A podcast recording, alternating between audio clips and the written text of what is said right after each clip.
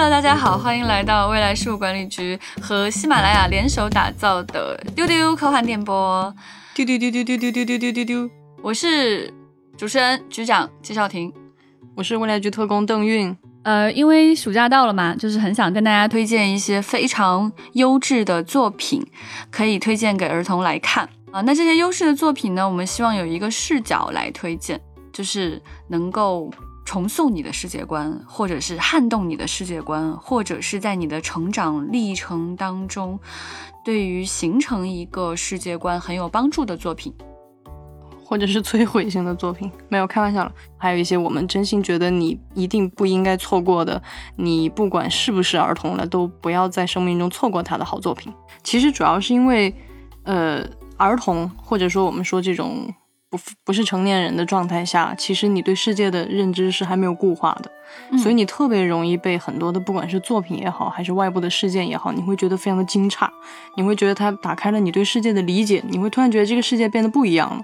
其实今天是想跟大家聊一聊很多的这种幻想的作品给过我们这样的感受，然后我们也很希望它能够继续去给其他小朋友带来心理阴影。对，其实心理阴影也是成长历程当中非常快乐的一个部分，往往是这个部分让你记忆最深刻，它它能够在你的成长历程当中给到你某种养分。嗯，那今天我们会邀请到几位特工来跟我们一起来分享，在他的成长历程当中对他产生过深刻影响的作品。啊，我们会请到特工千一鹤、船长和文丽。接下来我们邀请千一鹤。大家好，我是特工千一鹤，丢丢丢丢丢丢丢丢丢丢。我来推荐一下我想推荐的幻想类的作品。呃，其实这个作品不是在我成长的过程中出现的，我第一次看它的其中一部动画片已经是一个大人了。然后去年的时候，我在给身边的呃朋友家的小朋友讲故事的时候，是他给我的绘本。嗯，对我的影响非常大。然后这一套绘本其实是日本的作家宫西达也他的霸王龙系列。嗯，我刚才说到的动画片叫《你看起来好像很好吃》，是他原著的名字。这个超好的，对，特别特别好看的一部动画片。然后可爱。对，推荐给大家。呃，然后它其实，嗯，你看起来好像很好吃。它其实讲的，简单说讲的就是一个霸王龙和一个食草的小恐龙，他们之间的故事。嗯，然后这个霸王龙呢，有一天它捡到了一颗蛋。这个蛋孵出了一颗小恐，一个小恐龙。这个小恐龙，然后霸王龙看到这个小恐龙就很想吃它呀，说啊，你看起来好像很好吃。然后这个小恐龙第一次学说话，就听到了这句话，就喊这个霸王龙叫爸爸，然后说我是很好吃。说为什么是很好吃呢？说你刚才叫我啦，你说你看起来好像很好吃。虽然我这么描述，可能你听起来有点二二的，但这其实是一个特别特别温情和温馨的一个故事。我我其实没有看过这个，所有的绘本书、动画我都不知道，就是它到底讲了个什么故事？就是他把这个小恐龙蛋捡到，然后把这个小恐龙孵出来，然后他们俩一起冒险吗？还是还是什么？就是会有不同的别的物种的恐龙来给这个小这个很叫很好吃的小恐龙很多的危险。然后这个霸王龙就会去保护它。嗯。在宫西达也的所有的就是他的霸王龙系列里面，其实都延续了就是大家可能看过的，你看起来好像很好吃这样的一个故事的脉络。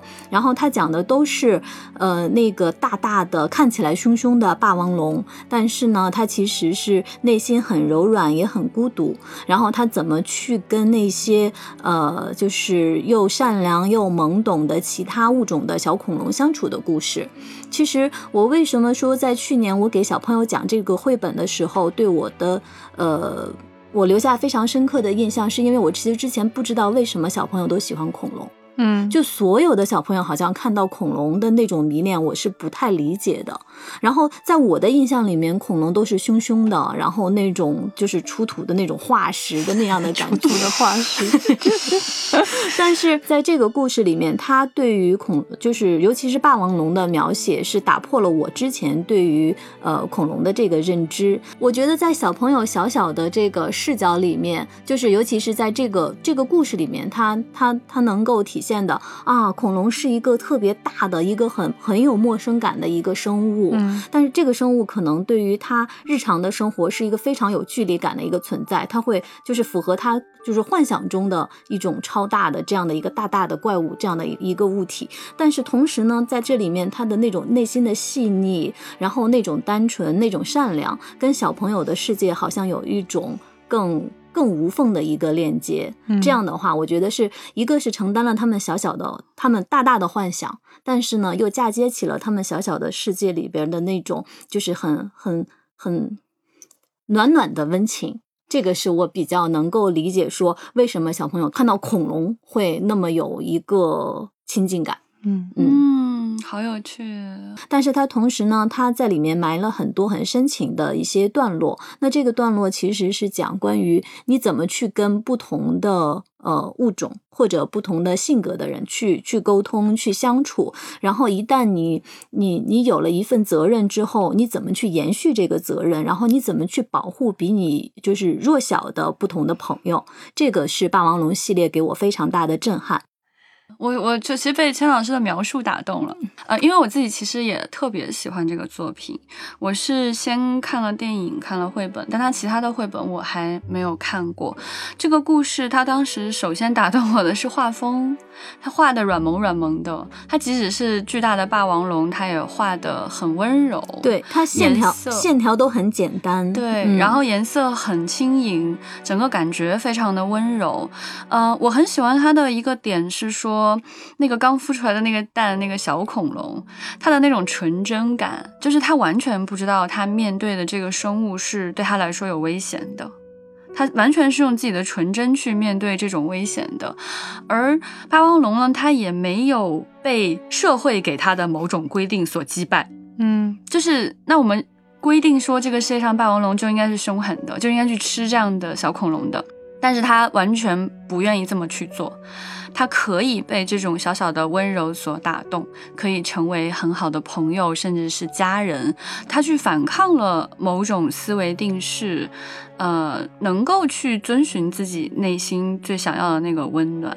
呃，其实真的会让你看到泪流满面。对，嗯，刚才延续局长说的那个话题，就是打破一些既定的思维和规则。其实，在这套绘本里面，它很多的故事都在讲这样的一套，就是他坚持的理念。嗯，比如说有一个故事，应该叫《我爱你》，是一个讲就是食草龙妈妈捡了一个霸王龙的蛋。然后呢，他就一直把这小霸王龙和他自己的儿子一起养大。这个小霸王龙从来都没有觉得自己跟他的妈妈和他的哥哥有什么区别。嗯在他的这个，我可以讲说，就是宫西达也的这个霸王龙宇宙里面，就是所有这些食草龙，它们吃的食物都是小果子，嗯小红果子，就是特别特别萌，萌就嗯嗯小红果子。然后这个小霸王龙长大之后，他就每天他的工作就是帮他的妈妈和哥哥去摘红果子。啊，然后呢，等他长大，他那他也吃红果子他也吃红果子，他不觉得，哦他只觉得说我跟妈妈和哥哥长得不一样，嗯但是他从来没有想过。哦好可爱。对，但是后来他长大之后，他会被身边的龙和其他的说说，其实你是一个霸王龙。然后后来他就真的找到了自己的族群，然后就离开了他的妈妈。但是他离开妈妈之后呢，然后有一天妈妈自己去觅食，然后在那个小树林里面发现了，就是之前那个小霸王龙经常去觅食的那个地方有一堆红果子，其实是那个小龙留给妈妈的。哦，好温馨。然后妈妈妈妈就看着那堆红果子说说你虽然不在了，我我知道你是爱我的，我也会永远永远爱你。啊，怎么办？我要哭了。我当时我当时给小朋友讲到这个绘本的时候，真的在最后一句我泪流满面，泣不成声。小朋友说，那个小朋友的原话是：“你为什么不讲了？”然后我真的讲不下去哦，所以现在我想给这个听我们音频的朋友说，我们现场的邓韵已经哭了。他也哭了。对，所以所以真的不是要煽情，就是大家一定要去，呃，真的推荐大家看一下这个绘本。就是小朋友，其实这样不是说只能看简单的就是连环画。我们其实如果像大家一样这样保持很 pure 的一个童心的话，能够接触到就是所有这些美好作品给我们的感动，我们应该都一直是一个快乐的小朋友。啊，我真的，啊，缓缓，对，缓缓真的太 太感动了，我被说哭了，因为啊，我对我马上就去买这个绘本的其他的内容。就是我我我我为什么很喜欢这个作品，并且很喜欢钱老师的这个描述？我觉得这件事情它对小朋友重要，不是因为它很可爱，嗯呃，也不是因为说这里面讲了恐龙与恐龙之间的纯真与爱，我觉得这里面要告诉小朋友的，或者说埋在他潜意识里的某种东西，是你不要被外界的某种规定所束缚。对对，就是他接受或者不接受这个想法都没有关系，但是在你的成长历程当中，会有很多人告诉你啊，其实你是霸王龙，你知道吗？你不要吃小果子的，你知道吗？等你长大了以后，他就会说：“其实你是霸王龙，你知道吗？你要去吃这个小可爱的，你明白吗？因为它很美味。嗯，所以，嗯，如果你小的时候就能够明白说，你知道自己想要什么，爱什么，不爱什么，你爱自己领养自己的那个妈妈，你爱这个小可爱的话，你就不要去听别人说什么。对，对我们都是成年人，别听我们说什么，找到你想要的那个东西，那个才是最重要的。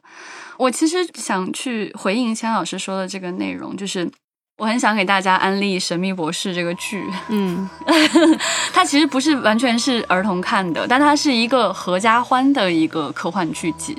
呃，它在英国已经有五十多年的历史了，它就有点像我们的《西游记》一样，对于英国人来说，就是全家老小坐在一起看的这样的一个剧。它讲了什么呢？讲的是一个外星人，OK，他长得跟地球人一毛一样，他在自己的星球上偷了一个时间机器，然后就是叫 TARDIS 这样一个飞船，它看起来呢就很像英国的那种蓝色的警亭啊。为什么他做了这些设定呢？因为这样拍起来比较便宜，OK，也比较有英式的幽默在里面。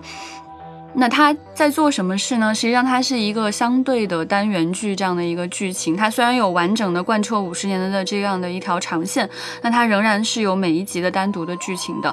那它每一集都要去一个新的地方冒险，他要去一个新的星球，认识新的朋友，去抵抗某种入侵或者完成某个使命。我最喜欢他的点就是他这种去看新世界的这种精神，所以博士他最打动我的那种谁是博士？OK，就是这个主角，就是这个外星人，我们叫他 Doctor，就是神秘博士。为什么说他神秘博士？因为他的名字叫 Doctor Who，他其实是个幽默，就是谁呀、你谁呀、就是谁？谁博士，所以就是没有名字，他的名字就是 Who，就是 Doctor，然后所以就是他的名字叫 Doctor Who，所以他的名字其实是 Doctor，然后每个人都会问他 Doctor Who Who Who，谁呀、谁呀、你谁？对，那为什么没有翻译成谁博士之类你？应该说，我觉得翻译成谁博士可能更好一些吧，或者为什么没有翻译成胡博士？有有，我们粉丝会这么叫，会叫他胡博士。对，anyway，就是呃，这个翻译比较古早了，不要太在意它。就是说，这个剧本身它最打动人的地方就是去新世界冒险。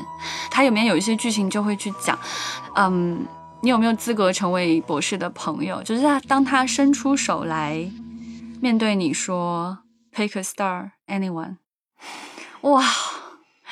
你还有这样的冲动说我去旅行吗？我去任何一颗星球。他说你可以选任何一颗星球的时候，你不会觉得激动，你还想回家，今天把该做的一件无聊的事情做完吗？那你就是一个无聊的成年人了。只要你还愿意拉上他的手，走进他的飞船，去任何一个星球，我觉得你就是可以成为永远的儿童，你就是很幸福的。那其实像这样的冒险类的剧情的东西，其实是非常非常多的。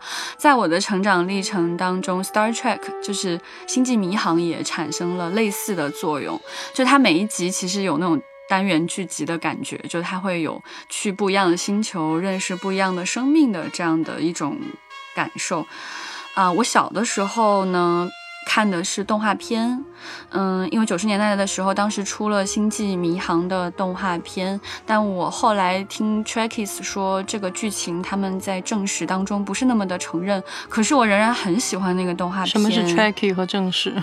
就是《星际迷航》的粉丝，就 Star Trek 嘛，就嗯 Trekkie、Trekkie，Trekkies，就是就像神秘博士的粉丝就是 Who Whovian Whovians，嗯、Anyway，就是你，你可以在这个动画片当中也能够看到很多很美妙的星球。我很惊讶，为什么想给小朋友推荐这个东西？大家觉得，哎，科幻的很多东西是不是成年人看或者更深奥？其实他小的时候去看，影响也还蛮深的。那个时候我的我的记忆是非常模糊的，我太小了，其实我都不能准确的说出里面的很多人的名字，不能准确的说出这其实是个什么样的剧。你多大？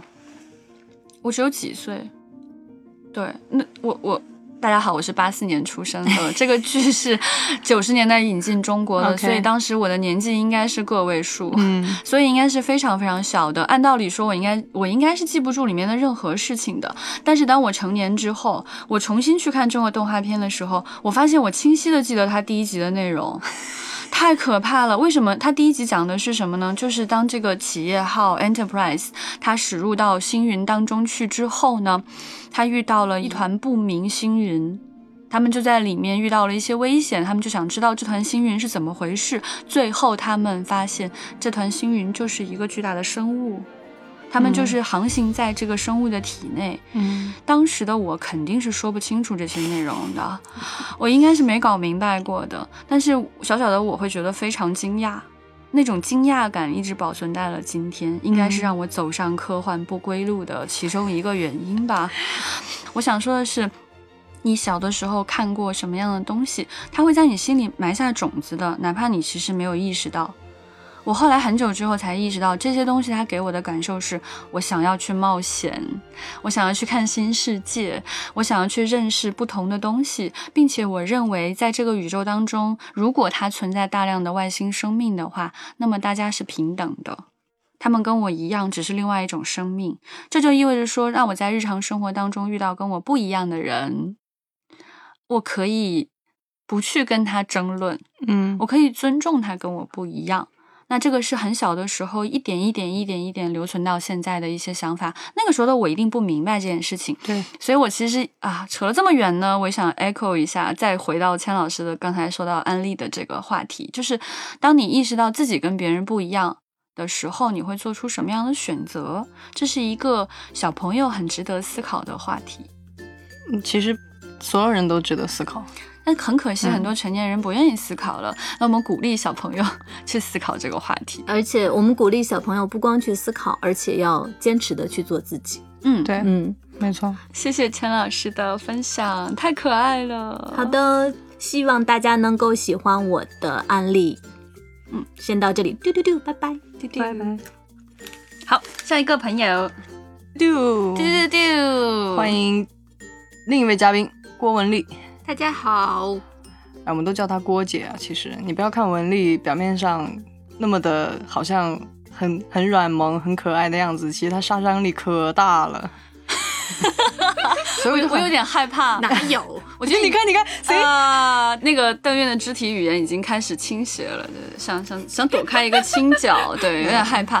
我们其实蛮有兴趣的，因为。呃，文丽其实看过东西非常非常多，然后她的语言模式也非常的可爱，所以我非常期待她今天有推荐什么东西。嗯，我我想推荐的书是我小时候很喜欢的童话《长袜子皮皮》啊，我之前之前有给同事们讲过。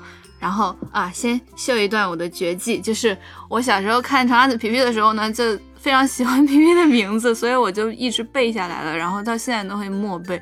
啊，开始，皮皮、路达、维多利亚、鲁尔加迪亚、克鲁斯、蒙达、埃弗拉伊姆、长袜子。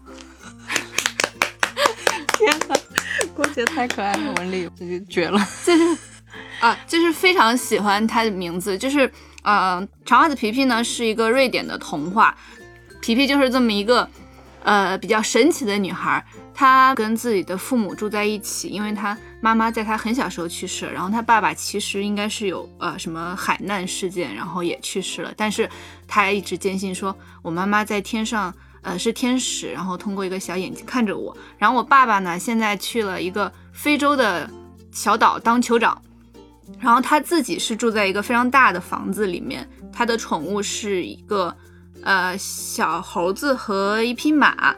但是他并不觉得说他们是猴，他的那个猴子叫尼克松先生，是会跟皮皮讲话的。然后呢，那个马就是皮皮一直养在呃什么前廊，然后如果他觉得那个呃前面有点碍事的话，他就自己把那个马举起来，再放到后面。对，书里的描述就是这样，她只是一个十岁左右的小女孩，但是她有能举起马的那个力气。然后呢，他在他的房间住着，然后他的邻居是一对儿。嗯，可爱的、很听话的双胞胎，就他们跟皮皮的生活完全不一样。他们是那种非常有教养，然后头发梳得整整齐齐，穿着那种很可爱小套装的，嗯，一个小男孩和小女孩。然后他们认识皮皮之后了，就觉得哇，原来就是小孩子也可以这样。然后我觉得这本书，我当时看完之后就觉得好独立啊，好酷，好独立的一个人。他的两个邻居也是这么觉得的。然后呢，他们我们也是这么看你的，在一起当朋友之后呢，反正书里讲他们一块出去旅行啊什么的，你能看看完《长袜子皮皮》之后，你觉得啊不一样也没关系，不一样也很好，就是自己自己做自己喜欢做的事儿，然后每天就是真的就是那种超级乐天派。然后嗯，他的头发是胡萝卜色的，然后是绑着硬邦邦乱糟糟的两个小辫子，然后他的两个袜子也是不一样的颜色，他出去的时候还会被。笑，然后当然皮皮就暴打他们一顿。是郭姐本 本人呢？是文丽本人？真的是对，就是我上大学之后呢，我把我自己的这本书给了我姐的小孩让他看，然后他看完之后好伤心，他居然没有给我写读后感，然后 太惨了吧，还要写读后感，但是他反而过来向我安利《哈利波特》系列，我觉得也也很好，感觉。小朋友比你成熟一些，请你看一下《哈利波特》。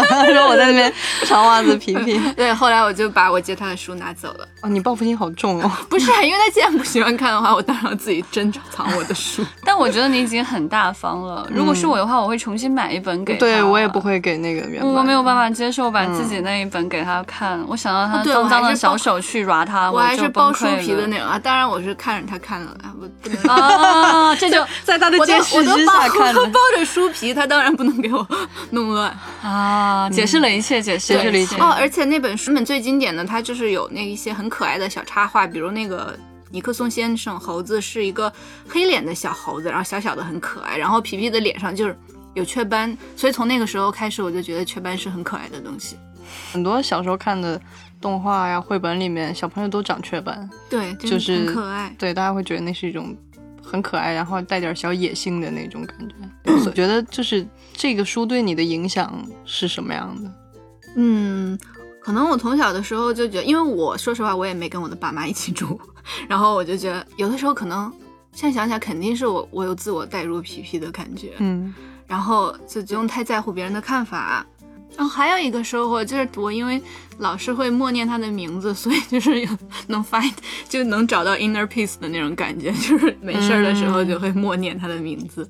我觉得这个很重要，因为对，因为有很多作品，它在你小的时候，它其实就是陪着你了。对，就它是一个，它虽然是一个作品，但它就像你的一个朋友一样。在你难过的时候鼓励你啊，然后在你还在那边幻想的时候，他就跳出来在你脑子里跟你一块冒险，诸如此类的。我觉得这些东西是非常非常重要的。所以，不管是呃，比如说听众是小孩子，还是听众是有孩子的大人，还是你就是一个大人了，我觉得都都不要放弃去永远很多的这种东西，去了解很多街上还有很多不一样的人，还有很多不一样的生物，有不一样的想法。他们有不一样的理念，然后他们在过着跟你完全不一样的生活。当你保持这种开放性的时候，然后你还能够找到那个你特别特别有共鸣的、有感触的，那他很有可能会陪伴你一生。嗯嗯，这个很重要。所以小时候要看点好东西啊，一定的，不要看一些太奇怪的、太垃圾的。对，这个时代还是奇怪的东西可以看，那一点贬义的哈，不好意思。特别感谢文丽今天的分享，超级的可爱。嗯，对，希望文丽，我决定要去看这个，因为他说里面有小猴子。我 谢谢文丽，谢谢。接下来就是我们的另外一位特工船长，丢丢丢。大家好，我是特工船长。因为刚才大家安利的都是一些经典啊，我觉得我可以安利一部新番，是一部日本的新番，因为我可能这个经典，我可能说的不如别人好。嗯，一部很奇特的作品，它是一个一七年的秋里的新番，叫做《少女周末旅行》。哦，所以在你们动画领域，一七年就是新，对吗？哎，就我口误吧？对，哦，对不起，我我以为是一个，我以为是我不不专业。不是，它只是比如说你你相对于那个小恐系列啊跟这个跟这个长袜子皮皮来说的话，是吧？还有神秘博士，那人家可不就是新番吗对对，可能对一个老宅来说，两千年后的都叫新番。我也是这样觉得。对对对，都是新番。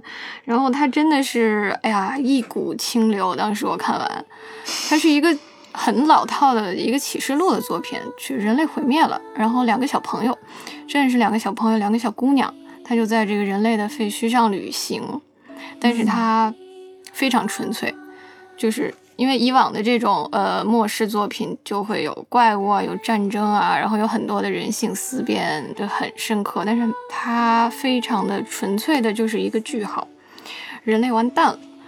然后这两个小朋友在这个人类的城市上面去往上层的走，因为它这个基础设定是这个人类城市像巴别塔一样，然后他们就从底下开始一层一层的往上走，也也往上走，希望也许上面那一层就有人来帮他们。对，但是一直就没有。我这这这个不不怕剧透啊，他们直到最后也没有发现任何一个活人，就是完全没有希望的一个故事。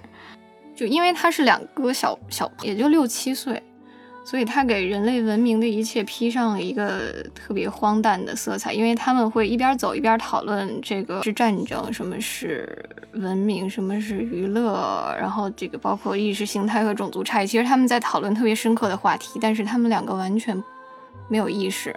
嗯，对，因为他们只是两个孩子，就用一些很天真的语言来讨论一些其实很深刻的问题。很有意思。很棒。对，然后而且他们对人人类的文明几乎一无所知，因为他们出生在这个末日的时代。嗯，对他们对人类文明一无所知，就更加增加了这种荒诞的感受。所以他们整个的这个对话是既残忍又很天真。能举个例子对吗？有两集我特别喜欢，就是有一集是讨论这个什么是战争呢？什么是战争？不明白。然后结果有有有有一回他们这个粮食不够了，两两个人抢一块巧克力。那么战争就是两个小朋友抢一一块粮食，然后、嗯然后有一个人就很贪吃，我一定要吃到这个巧克力，那我就要打你。嗯，我我不惜伤害你，我也要把这个巧克力抢过来，我就是要吃它。对他 看似是小朋友特别天真的这个举动，但其实这就是战争的本质。嗯然后还有一集是这个音乐是什么？就那时候没有音乐嘛，然后这个有一天下雨了，然后他们找了一个地方去避雨，然后这个这个雨啊，然后就有水滴滴答答的滴下来，然后刚好就滴到了他们的头盔上面，他们戴着那种小钢盔，嗯然后很有节奏的啪嗒啪嗒啪嗒，然后他们觉得哎这东西好好听啊，然后就找来很多破罐子啊，破铜烂铁，就是放到所有会滴水的地方，然后就形成了这种不雨的一个一个节奏的交响曲。哇鸡皮疙瘩起来了。哎，这个好棒啊！对所以这个剧叫什么？我刚刚有点 lost。少女周末旅行，少女周末旅行，你刚刚就没说吧？人家说说了了，说了说了你是到这个部分才想 听到这个剧的名字，不是不是，他到这里才想知道你剧的名字是 什么。那不是说明我安利，对，说明安利的很成功。对，哦，真去的，我鸡皮疙瘩都起来了，我真的好感动就是那个那个滴水的节奏，对他们来说就是世界上最好听的音乐了。嗯，对，很棒对，很深刻。嗯，对，还有很多这样的类似的有趣的对话，比如说老师是什么，就是这个设定，一个小朋友是看书比较多，然后另一个稍微的不会思考很深的问题，嗯，对对然后呢，嗯、他就问老师是什么呀？然后另一个说老师就是给你传道授业解惑的人呢。那哦，那你就是我的老师，因为平时总是一个人告诉另一个人，就是向另一个人去解释，就，去教他一些道理，对，然后包括他们在这个旅程中探讨了什么是洗澡，什么是飞机，什么是烹饪，对，好什么是。对，对，什么是书籍，什么是神，对，包括这样的话题，什么是死亡，什么是家庭，然后到最后，他们走到这个巴别塔的最上层，没有人，嗯。完全没有人。所以其实观众在看这个剧的时候特别揪心，因为就是你的希望一层一层的被打破，你总希望上一层是。有呃人类残存的人类出现，然后帮助他们，其实没有。那么在最后的一层，他们两个人就在。其实这个番剧可能因为太残忍了，这个动画并没有拍到这儿，但是。在他的呃漫画里面，他们两个就覆盖着大雪睡着了，就人类最后的两个，就两个小姑娘。好震撼，真的是启示录的感觉。其实真的好嗯深刻啊。是的，他是他把人类比喻成了这两个孩子孩子嗯对，可可能因为哎太丧了，所以大家都丧起来了。其实这个，哎，他原作者也是一个很丧的人。没有，我不是觉得丧，嗯我其实是沉浸在那个感觉里面了。对他，他让你一下子思考特别多的问题，然后你再反复的回味了，对，反复对回味。对对对嗯我觉得好作品是这样的，就是是的是留有余味，而且尤其是给孩子看的很多作品是这种强烈的留有余味的作品。嗯，它的表层看上去很简单，对对对，但其实你能够无限的去挖它。是的，是的，是的，嗯，哦太棒了，想看。对，真的是清流一样的作品，所以我其实也推荐小朋友去看，因为他他会教给你怎样很好的跟失望去相处。因为很多事情就是没有结果、没有希望的，对，但是你要好好的跟他相处。我觉得真的很深刻，而且我觉得它不仅仅针对小朋友，是，我觉得这些问题是，嗯，我们作为成年人也难以面对的问题，也需要花时间去好好想一想的事情。对。嗯，怎么跟失望长期相处这件事情，所以你们在小的时候有没有幻想过，就世界上只剩你了之类的？肯定有啊，当然有啊，就是独嗯处的时候都会这么去想。你说说。很多啊，比如说你你自己一个人在某个比较空旷的、长满杂草的地方玩的时候，你就会觉得哦，这个世界可可能其他东西都不存在，而有可能就是放暑假在家待着的时候，然后父母都去上班了，然后你电视机里一直在重复播放《西游记》，你真的很怀疑这个世界的真实性啊！他为什么一直放同样的东西给我看呢？然后周围的声音就是。只有夏天那种风吹过树的声音和巨大的蝉鸣。现在小朋友可能很少听到这个声音了。我们嗯小时候还是有很多蝉鸣的，是夏天跟蝉鸣是完全挂钩在一起的。那这样的一种嗯背景音，然后在这样没有人的环境里面，你你就会很怀疑自己是不是唯一的人类？这个世界是虚拟的吗？还是我是剩下的唯一的一个人？你害怕吗？会？如果我不是孤独的，我反而会害怕。如果你发现，如果自己可能是唯一的一个人类的时候，你那种感觉不是害怕，是你作为孩童仿佛触及了某种真相，嗯，那种兴奋感。嗯嗯嗯。因为我小的时候会，我会向往那种感觉，就我老会想，如果有一天哎一觉醒来就我了，我觉得哇塞。那船长呢？你会有过那种想法吗？就会啊，就呃小时候，其实哆啦 A 梦里面有很多这种表达全世界就剩你一个人的这样的小故事，包括你你进了一个镜子的世界里面，呃这里面什么都没有，就只有你一个人，然后特别快乐，大街上跑，躺大字，然后 包括还有那种按钮，就是你突然特别讨厌爸爸妈妈，所有人都在管你，那我按一个按钮让所有的人都消失吧，对，然后就小时候是不会害怕。只剩下一个人的那简直就是哎天堂。对啊，对，呃，刚才还有船长，就还想特别想安利一句，就是船长有提到的这个机器猫，嗯嗯，它真的是我童年最重要的著作。就是机器猫这个作品太了不起了，因为是一个奇怪的小孩，就是我我独去看一些奇奇怪怪的东西，你现在也是一个奇怪的大人，没关系，自信一点。是 是这样的。对，就是你想象嘛，你你小的时候，你周围那些奇怪的朋友，就是他自己会自己窝在那儿看一些奇怪的东西，然后他看的东西跟你看的东西不一样，你可能不愿意跟他说话。我就是那个不一样的那个奇怪的孩子，那当时就会觉得机器猫是一个特别好的朋友。所以之前就有过一个讨论，说你想要机器猫的什么东西的时候，我说我什么都不想要，我想要的是机器猫本猫，因为我觉得它的那些道具都只是故事的组成部分。但是机器猫是一个重要的朋友，嗯，它是我生命当中给我不离不弃的朋友概念的那样的一个角色。他就算没有兜，他也是最棒最棒的机器猫。他不需要那个兜，而且他根本就用不好啊，他根本就不行啊，对吧？但是他不在意这个男主野比是一个 loser，他完全不在意这个野比有多奇怪。你这个野比一下那个代沟就出来了，哦，对不起，他应该叫我们大熊吗？就后来叫他大熊。对啊，人家现在都叫他哆啦 A 梦，好吗？就是哆啦对对对 A 梦，对，是哆啦 A 梦那一只没错，蓝色的胖子。对，因为我年纪比较大，所以我叫他机器猫。那我推荐给大家看的原因是，就是不是因为它是一个好科幻，它其实是一个不负责任的科幻，它可以随随便便搞一个事情，就是没有任何原因。但是它的这个人形机器人的这样的一个角色，是我可以说科幻史上非常成功的机器人角色之一。对，而且它给了我童年很多力量，是的，它让我知道说，我无论有什么样的困难，我的朋友不会离开我。我我我们不是所有小朋友当中最酷的那个人，我可能什么都不行，但是他还会认为我是朋友，会愿意陪伴我。我我想要这样的朋友。我我我今天总是在你们说到的任何话题的时候想到我自己的童年经历。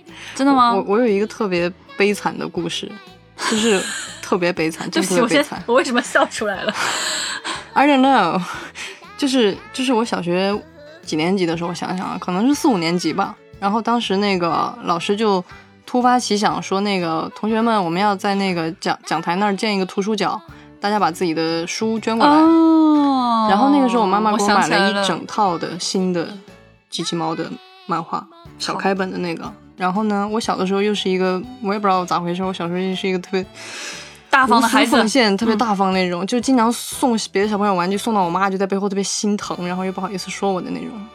然后我就想把那套机器猫拿过去，然后妈妈就说你不要拿，她说那个别人会给你拿走的。然后我那个时候又特别正直，我就觉得你不可以这样诋毁其他的小朋友，他们都是正直的、善良的好儿童。当时大家还是有那种，比如说好像是每天下午几点到几点，大家可以去拿书，还还那边守着，就是让大家会归还，就是你不能把这本书真的揣走。然后最痛心的不是这个部分，不是我的书被人拿走了，是因为不能拿走，他们把那几页撕下来了。嗯，太惨了，我从此以后再也不借书了，太惨了，永远都不了。太惨了。我我书这种东西真的很难分享，我我这样说出来是不是教小朋友们小气？我可以，我这个很棒的作品推荐给你，但拜托你自己买一本好吗？没办法接受，我觉得我后来跟大家也讲过一个悲惨的故事，跟你这个悲惨程度是差不多的，就是机器猫在我心目中多么重要的一个神圣的地位。我忘了，好像是我上高中以后，还是某一个人生节点，在我父母觉得我已经是个大人了的时候，他们把我用牙缝里省出来的零花钱一本一本一本买回来的机器猫，整个送给了我的弟弟。你现在可以去找弟弟要回来吗？我告诉你，他根本不喜欢那个书，他很快就把它全部弄丢了。今天的安利环节突然 进入到了如此沉重的 气氛里面。我觉得父母不要去决定我什么时候长大了可以不需要这个东西。是，这很重要。就是我们开头也在讲这个事儿嘛。你觉得不重要的事情，但是对别人来说，可能真的是整个世界那么那么重要。太可怕了。对，所以我们每个人也要尊重别人。就是我觉得不是说教小孩子不要去分享书，而是要告诉所有人你要尊重别人，你要尊重别人的喜好，你要尊重别人的付出，你要尊重别人的所有东西，这样别人才会尊重你嘛。对特别好，汤老师讲的有道理，特别棒。但我还是很生气。嗯，好吧那我我想回到刚刚那个话题啊，就是说，因为刚刚船长有讲到这个巴别塔的这个嗯意象哈，我觉得非常的有意思。就是为什么想要去跟大家推荐科幻，也是这样一个原因。因为我们说好的科幻，它往往是可以重塑你的世界观，或者摧毁你的世界观。那在孩童时期，我们总是很对这些新的东西是很 open 的，我们非常非常开放的，想要去接受新东西。嗯，船长刚刚在就这个话题，是不是还有想要去分享的内容？没有了，其实就是说，因为它真的非常简单，就、嗯就这么简单，非常干净。但是我也最喜欢这种干净。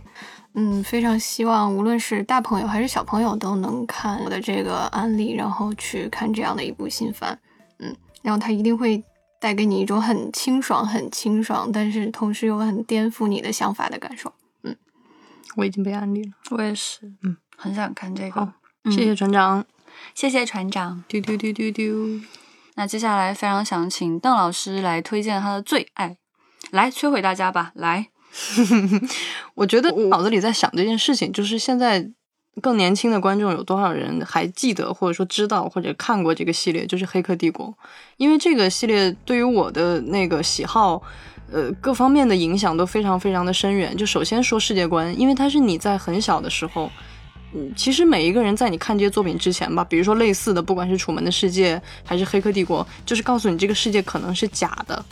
但是在这些你遇到这些作品之前，我相信很多人在自己的童年经验里会有那么一些瞬间是产生过这个疑问的，就包括刚刚两位也分享到过嘛，就比如说你自己待着的时候啊，你看到过一些奇怪的东西的时候，你都会觉得说，这个世界是不是有另一面？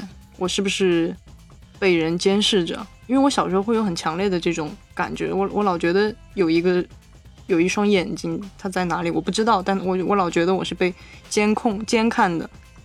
然后到《黑客帝国》，其实在最早出现的时候，那个时候应该是它是九九年的电影，然后到国内当时能够买到盗版的 VCD，大概也就是零零零零年左右。但是那个时候我没有立刻去看它，我没有立刻去看它，但是我就一直知道了，因为我从小就很喜欢电影嘛，就是这个名字就一直在我那个脑海里。然后那个很傻的那个海报啊，戴个墨镜，啊整个整个皮衣，然后几个人那个样子，就是网络杀马特，呃，对，网络杀马特特别杀马特，因为它最早翻译的就是叫什么二十一世纪超人杀人网络，哦，对对对对对对吧？是这个很蠢的这个这个这个译名，对对然后其实没有立刻去看它，但是你一直就有一个东西一直在那儿，然后直到后来其实挺后边了，都都都得上高中吧还是初中的时候，我才我才好后边哦，零零年我在上小学呢，是是是，对啊，然后就突然就看到第一部，那种震撼的感觉，那种兴奋的感觉，不是说他一件你完全没有想过的事儿颠覆了你，而是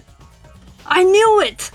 I just knew it，就那种感觉，就是 就是他突然之间，然后就是把你那种一切的那种各种乱七八糟的幻想，你就觉得啪接上了，而且它很酷。就这个电影，我觉得为什么就在今天仍然可以去推荐，就是他他其实做的非常非常的前卫，就他的审美和他的那些呃就是视听语言的东西，你到今天去看，他甚至比很多科幻电影都还要前卫，他一点儿都不落实。没错，他的那套美学体系建立的真的是又前卫又酷，就是那种介于杀马特和酷之间，这个是很难的，因为完美融合，非常酷。对，他就是要那种是有点傻了吧唧的那种很造作的那种感觉，因为他们是在虚拟世界里边去去当神一样没错没的这种感觉。对，所以其实《黑客帝国》我觉得不是一个我小的时候第一次看就看懂的电影。就是现在有很多电影，就咱们老吐槽你宣传的时候老是什么烧脑，什么什么这那，你那那那个才是真的烧脑呢。对对对，《黑客帝国》才是真的烧脑。我当时也是高中的时候看的，没看懂，没看懂，对，但不对影响你觉得他的那个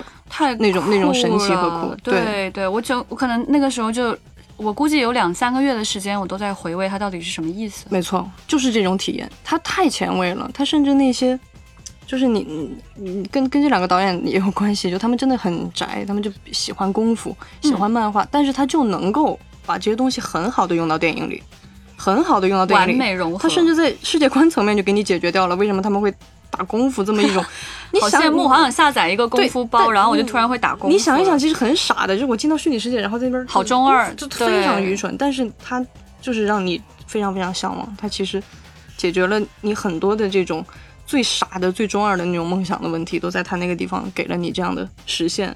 我觉得现在推荐这个电影，就是一定是你一定要去寻找那种颠覆你三观的那种爽感。就这个电影是一个特别好的，它不是那种让你觉得压抑，然后让你觉得呃困苦，或者是那种呃很沉默的感觉，它就是一种很爽，但是同时它又很带劲儿的在带着你去思考很多问题。但你在这些具体的问题里，你想走多深，你又可以继续走多深。所以说，仍然要在今天推荐。呃，我其实有点错乱感的是，我我是不清楚现在就是一出生就在一个网络如此发达的这样的一个世界当中出生的孩子会怎么去看待这个虚拟世界跟现实世界的这个关系。这个我觉得可能是时代的原因。对，但实际上我们仔细去思考这件事情，你会发现现在的所谓的虚拟的世界也并没有比过去的虚拟的世界、过去网络世界。更先进多少，也没有能够真正实现脑机接口，对吧？也没有能够模拟大量模拟现实世界。其实《Matrix》里面所展现的那种，呃，那那种先进的技术都还没有发生过。对，我其实是想去分享这种被震撼的感受，嗯，就是特别的棒。嗯，我之后的生命当中，我。都很难再找到这样被震撼的感觉了。对，这种感觉很幸福，这个感觉本身值得被安利。就当你被一个作品彻底摧枯拉朽的，嗯，摧毁你的世界观的那一刹那，那种感觉太棒了。对，所以它能够。在我自己的生命里，也是变成了一个常看常新的东西。我会不断接受到别人对这个东西的理解，然后再去看，再去看，你都会感受到不一样。然后你甚至当你完全想放弃思考的时候，你也会觉得哦，它好酷，它是一个足够酷的，而且有那种很多很多那种让你特别震惊的那种瞬间。嗯，我折回来一点这个话题呢，就是说，我觉得，呃，在童年期间，你如果可以遇到很多经典作品，真的是被时间洗刷过，还可以留下来的这样的作品，它就会对你的人生产生很多的影响。如果说你想看一些新作品的话，呃，也可以听听我们的推荐。对这些新的作品当中，也有一些跟今天的某种思潮非常接近的一些想法在里面，可以被小朋友们能够 get 得到。嗯，对，呃，作为一个科幻迷，就从小看了很多奇奇怪怪的作品的这样一个人，呃，我我觉得我比较幸福的一点是，我可以不需要儿童节来提醒我什么是快乐跟好奇心。嗯。我可以一直拥有这个东西，因为我在很小的时候就被打开了很多个世界，我就有随身携带的很多的通道，可以去无数的地方。所以也希望在这一天，你可以更多的去接受得到科幻或者是幻想题材，或者是撼动你世界观的某个作品带给你的这种巨大的快乐。嗯，就是呃，还想分享一句话，对，就是刘慈欣的。偶像，你这个包袱走得有点远，但不是刘慈欣。对，刘慈欣的偶像，著名的科幻作家阿瑟克拉克。他虽然写过一本书叫《童年的终结》，但是他墓志铭的那句话非常非常希望分享给每一个人。他的墓志铭写的是：“从未长大，但从未停止生长。”送给每一个人。哎，太好了。好的，那今天的丢丢科幻电波就到这里。祝所有的人。不停止生长，但是从来不长大。丢丢丢丢丢丢丢丢丢丢丢丢丢，船长，拜拜。丢一下，我不都没了吗？我不知道，你丢一下吧，没关系。好啦，这船长不想。哎，我想听他丢一下。好，那你船长丢一下吧。我这丢不出来，丢丢。你不丢，我不让你出去。哎呀，完蛋了！小朋友，丢丢丢丢。很可爱啊，Why not？好了，好，OK，好，谢谢，谢谢，谢谢大家，记得下周再来收听我们，拜拜。